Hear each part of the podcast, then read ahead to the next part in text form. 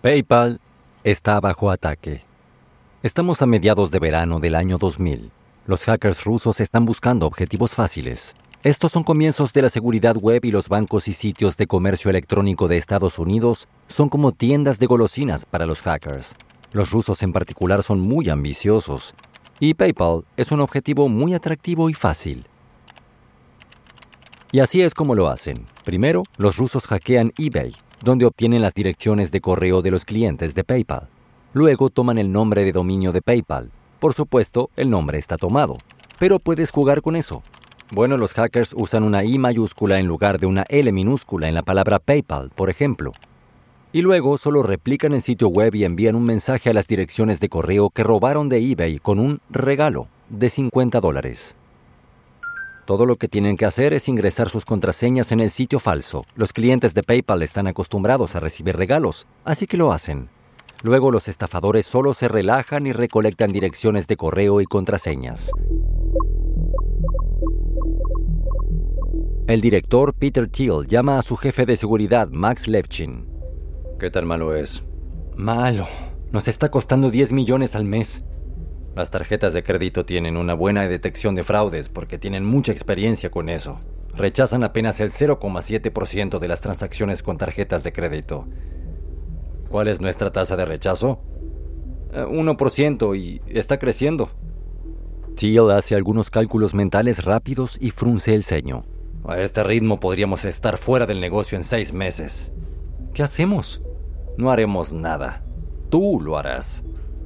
No entiendo, se necesita un ucraniano para detener a un ruso, ¿cierto? Sí, algo así. PayPal elimina las cuentas poco fiables, pero las nuevas aparecen aún más rápido. Es un juego de velocidad y PayPal está perdiendo. Un hacker ruso que se hace llamar Greg Stevenson se jacta de los bancos en los que ha entrado y de las grandes sumas de dinero que ha robado. En un intercambio el hacker lo hace personal. No soy rico. Tengo suficiente para vivir. Pero nada como Bill Gates, que tiene mucho más. Te contaré mi secreto. Suponemos que la mayoría de las personas son usuarios legales. Entonces cada vez que haces un cambio, simplemente uh, actúo de manera que tu sistema también crea que soy un usuario legal. Y luego se ofrece a mostrarle a Levchin cómo lo hace. Por un precio. Levchin sisea frente a su computadora. Preferiría prenderme fuego.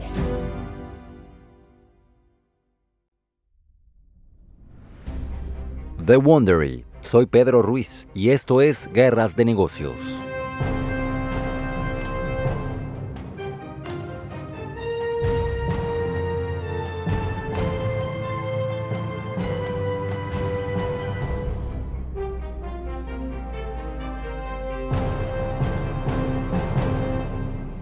Estamos viendo la colisión entre eBay y PayPal, que están compitiendo para apoderarse del comercio electrónico en la web en rápido desarrollo. En nuestro último episodio, PayPal se volvió viral gracias a sus clientes entusiastas que atrajeron a sus amigos y conocidos, e incluso hacen publicidad para PayPal. Por supuesto, el éxito genera competidores, y el superéxito genera hackers. Mientras eBay trabaja para establecerse como el mercado en línea de referencia, se siente incómodo con PayPal, que considera que consume sus ganancias. Mientras tanto, PayPal está trabajando incansablemente para defenderse de los hackers rusos, así como de sus competidores. Este es el episodio 4 de eBay contra PayPal. ¿Qué tan malo es? Es mediados de diciembre de 1999 en la sede de PayPal. A Luke Nosek, apodado Índice de Dominación Mundial, no le está yendo bien, por cierto. Se apresura por el pasillo. Tratando de alcanzarlo está David Sachs. Ese es el director de operaciones de Teal. ¡Maldición! Debimos copiar esas características de Dotbank. Pasan corriendo junto a los empleados que toman café y se frotan los ojos para despertarse, pero están lo suficientemente alertas para notar que Nosek está tenso, tal vez incluso en pánico.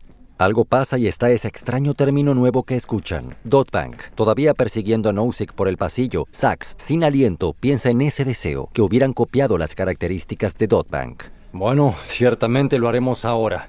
¡Maldición! ¡Maldita sea! ¡Maldición, rayos! Eric Jackson, un vendedor, los escucha. Él piensa para sí mismo, wow, ¿qué está pasando? Rápidamente revisa su computadora para averiguar de qué se trata todo este alboroto. Escribe dotbank.com. Oh, cielos. Básicamente es PayPal con una interfaz más elegante. Y nuevas funciones. Por un lado, DotBank permite a los usuarios solicitar dinero a otras personas enviándoles un enlace de correo, que funciona como una forma de obtener nuevos usuarios en el servicio. Y ofrece algo llamado opción de débito grupal, que permite a un grupo de personas, por ejemplo, dividir la cuenta de una cena. Thiel se lo toma con calma. Así es la vida en Silicon Valley. Una idea demasiado buena significa imitadores, y a veces mejorarán tu idea. Llama a Lepchin a su oficina. Necesitamos tener las funciones de DotBank en línea para Navidad. Eso es dentro de una semana. Bueno, entonces será mejor que nos pongamos a trabajar. DotBank no es la única amenaza. En sus inicios, PayPal compartía un edificio en el centro de Palo Alto con X.com, una empresa iniciada por el joven empresario Elon Musk. Aprendió por sí mismo programación de computadoras a los 12 años. A los 28 años vendió su primera empresa de software, Zip2, por 340 millones de dólares. Con X.com, Musk quiere crear una web única para los servicios bancarios en línea. Los usuarios pueden almacenar efectivo con su empresa y también pueden usarlo como una plataforma para administrar inversiones. El mismo futuro que Thiel imaginó. Luego, PayPal recibe noticias impactantes la compañía de Musk también se está moviendo hacia el mercado de transacciones en línea. Thiel ve la medida como una amenaza para su empresa. Como presidente de PayPal, Reid Hoffman ha estado siguiendo de cerca los desarrollos. Llama a Thiel para darle la noticia. También están ampliando nuestros servicios.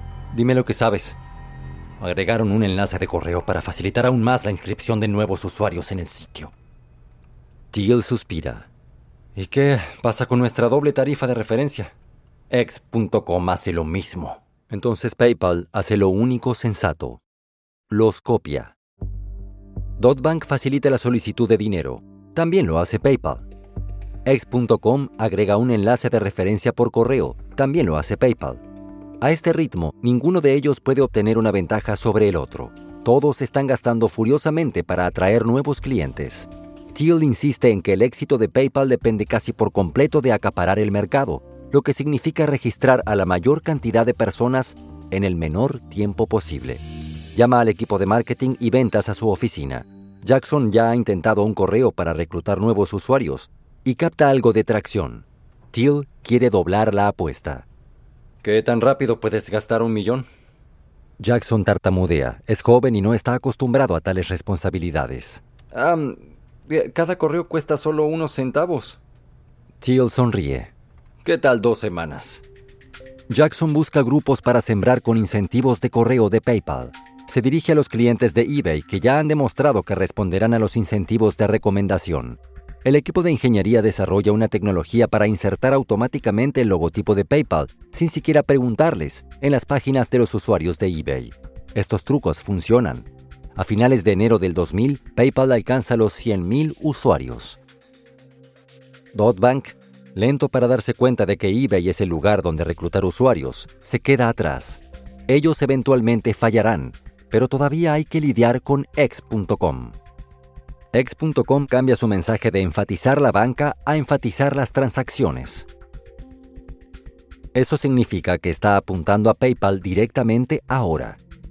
Y sube la apuesta pagará a los nuevos usuarios 30 dólares solo por registrarse. Ambas empresas están quemando sus preciosas reservas de capital. Thiel se da cuenta de que el primero en llegar a una oferta pública inicial ganará. Y Musk y X.com están más avanzados en ese camino que PayPal. Musk también tiene una gran cantidad de dinero. Thiel sabe lo que tiene que hacer. Se traga su orgullo y marca el número de Musk. Elon, deberíamos hablar. En lugar de competir entre sí hasta la bancarrota, X.com y PayPal se fusionaron en marzo de 2000.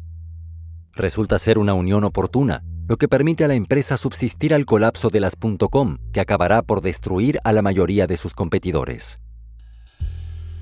X.com tiene más usuarios en ese momento y una tasa de crecimiento más rápida.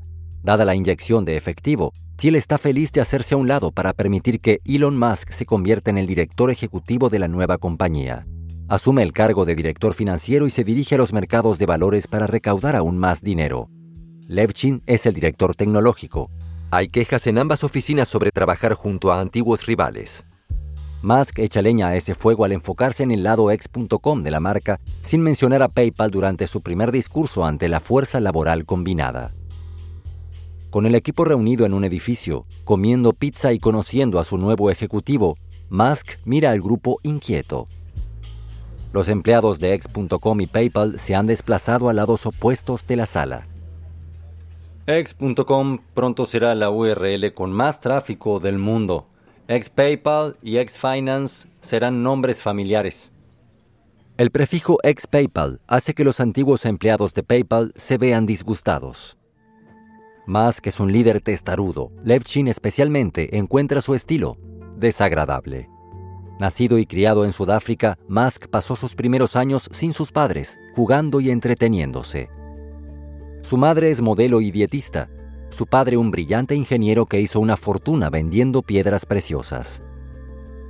Sin embargo, como padre, el anciano Musk trató a sus hijos con crueldad, algo que moldeó sus vidas. En una entrevista con Rolling Stone, Musk tembló al describir a su padre como malvado. Casi todos los crímenes que puedas imaginar, él los ha cometido. Casi todas las cosas malas que puedas imaginar las ha hecho. Es tan terrible que no puedes creerlo. A los 17 Musk se mudó a Canadá para ir a la escuela y pagó parcialmente sus estudios. Con una serie de trabajos ocasionales limpiando la sala de calderas de un aserradero, cuidando un huerto y aserrando madera. Esta historia le da una imagen de hombre común que despliega para dar forma a su imagen pública. Más adelante, Musk se convertirá en uno de los hombres de negocios más famosos del mundo, un visionario que trabaja para colonizar Marte. Pero en ese momento es solo un joven emprendedor, un orador directo con cara de niño y una devoción confiada a la marca X.com. Después de la fusión, X.com finaliza su tarifa de referencia de 20 dólares y PayPal reduce la suya a 5. El efecto en X.com es inmediato una vez que deja de sobornar a los clientes. Su crecimiento se detiene. PayPal, sin embargo, continúa creciendo a un ritmo frenético la compañía combinada es saludable. En marzo del 2000, con la fusión completa de las empresas, el servicio de PayPal superó con creces el millón de usuarios. Ese crecimiento sigue siendo caro. Thiel se dirige a los mercados de capitales para recaudar 100 millones adicionales en fondos. Pero debajo de la fachada pública feliz y el dinero fácil, los problemas internos parecen no tener fin. Las dos compañías realmente nunca se fusionan, al menos en espíritu. Operan como dos feudos separados y la hostilidad se desarrolla en su espacio de trabajo ahora combinado. Estas fricciones no solo ocurren en las bases, recorren todo el camino desde arriba hacia abajo, sin excepciones. Thiel se entera de que otro ejecutivo de ex.com ha donado 25 mil dólares del dinero de la empresa al Partido Demócrata. Para el libertario Thiel, esto es intolerable. Después de recaudar 100 millones para PayPal, Thiel está enfadado. Los empleados reciben un correo radiactivo de él. A partir de hoy, renuncio como vicepresidente ejecutivo de X.com. Después de 17 meses de trabajar literalmente día y noche, simplemente estoy exhausto. La reciente ronda de financiación de 100 millones de dólares parecía un punto de cierre natural para mi participación diaria y un buen punto de transición para aquellos que liderarán la salida a bolsa de X.com. Los leales a PayPal están devastados. Saben que algo salió mal, pero deben seguir adelante. La compañía todavía firma medio millón de cuentas nuevas al mes y sigue subiendo, pero también sigue perdiendo dinero. Los usuarios pululan por el sitio web, que se vuelve defectuoso, y el servicio al cliente no puede manejar la avalancha de llamadas. Se pone tan mal que los empleados ni siquiera dan abasto con las quejas. Aún más preocupante que las tarifas de inscripción es el problema del fraude. Pero el reemplazo de Thiel, Elon Musk, está empeñado en el crecimiento y la presentación. Levchin intenta convencer a Musk de que la protección contra estafas debe ser la máxima prioridad de la empresa. Él necesita ayuda, pero Musk no se conmueve. Si no renovamos nuestro sitio, ni siquiera tendremos clientes para defraudar. Nos estamos desangrando. Este es un evento de nivel de extinción si no controlamos el fraude. Se miran en silencio el uno al otro. Ahí no es donde nuestro enfoque debe estar en este momento. Levchin se da cuenta de que tendrá que hacer esto solo. Se están desviando millones de dólares. Y está ese hacker en particular que parece hacer esto por algo más que el dinero. Se complace en frustrar a Levchin. Levchin está asustado por la tasa de fraude, que aumenta a un ritmo alarmante. En este momento significa alrededor del 1% de los ingresos de la empresa, sin embargo, cuando Levchin traza su crecimiento, ve que si no se controla, crecerá al 5% de los ingresos de la empresa, luego al 10%. Si PayPal no puede detenerlos, la empresa colapsará y quebrará.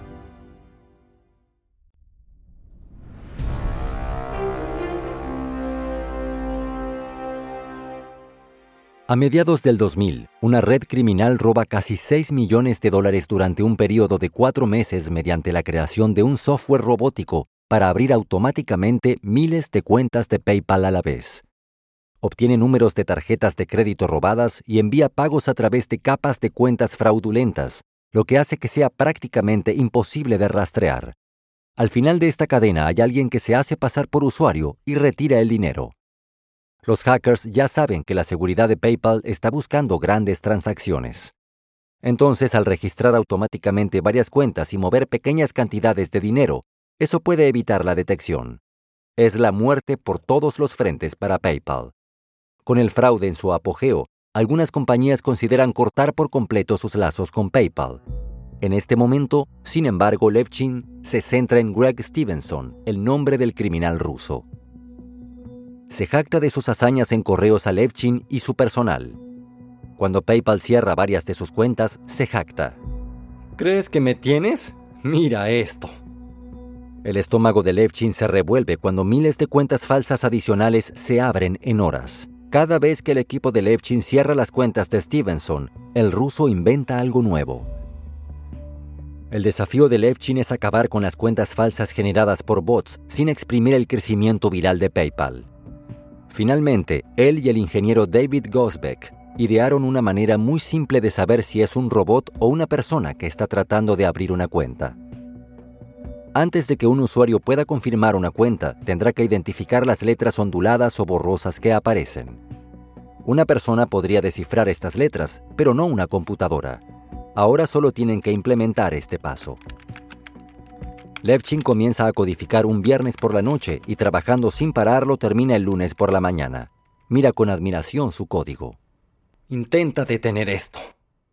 No pasa mucho tiempo antes de que Levchin reciba un correo agresivo. Stevenson lo maldice por quitarle su sustento. Levchin sonríe y luego responde.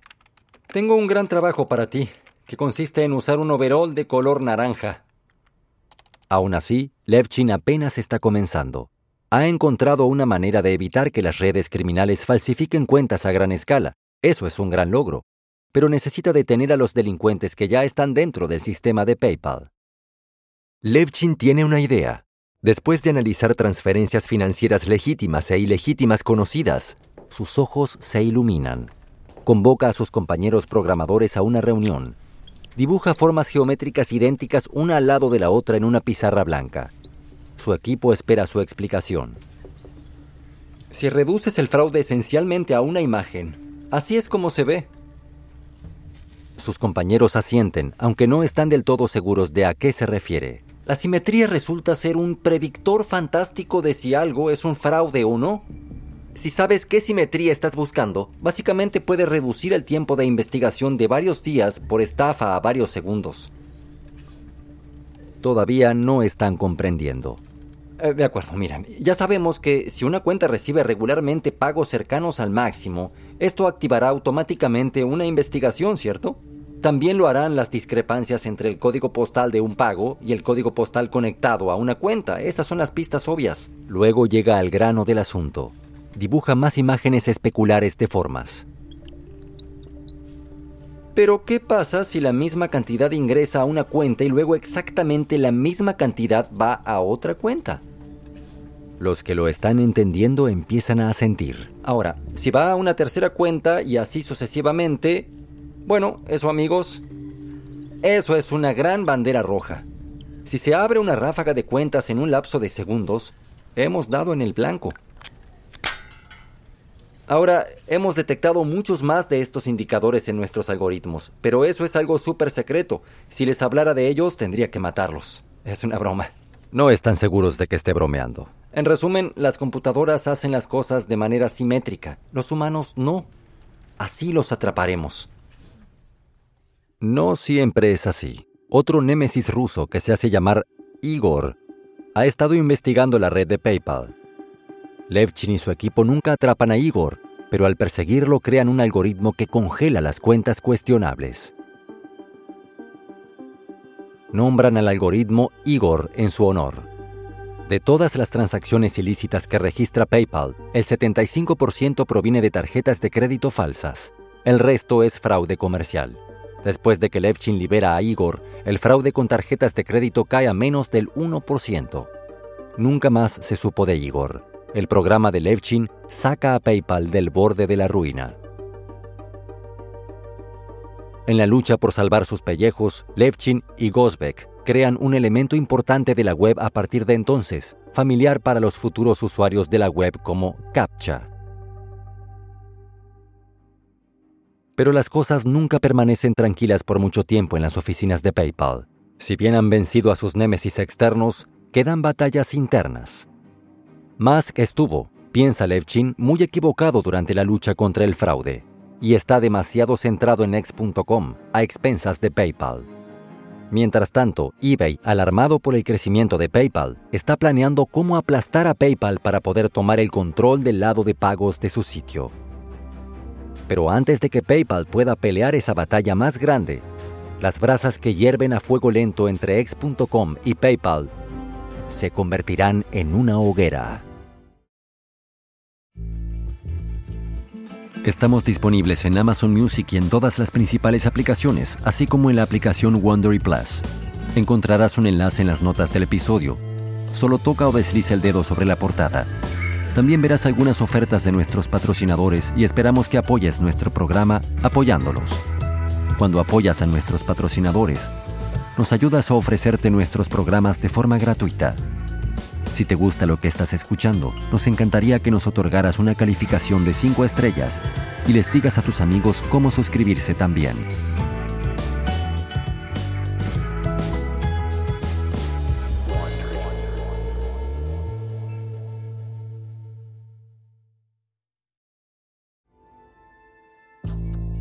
Espero que hayan disfrutado este episodio de Guerras de Negocios. El anfitrión original de la serie de Guerras de Negocios es David Brown. El anfitrión de esta versión es Pedro Ruiz. Adam Pennenberg escribió esta historia. Karen Lowe es nuestra jefa de producción y edición. Editado y producido por Jenny Lower. Diseño de sonido por Kyle Randall para Bay Area Sound. Marshall Louis es nuestra productora asociada. Creado por Hernán López para Wondery.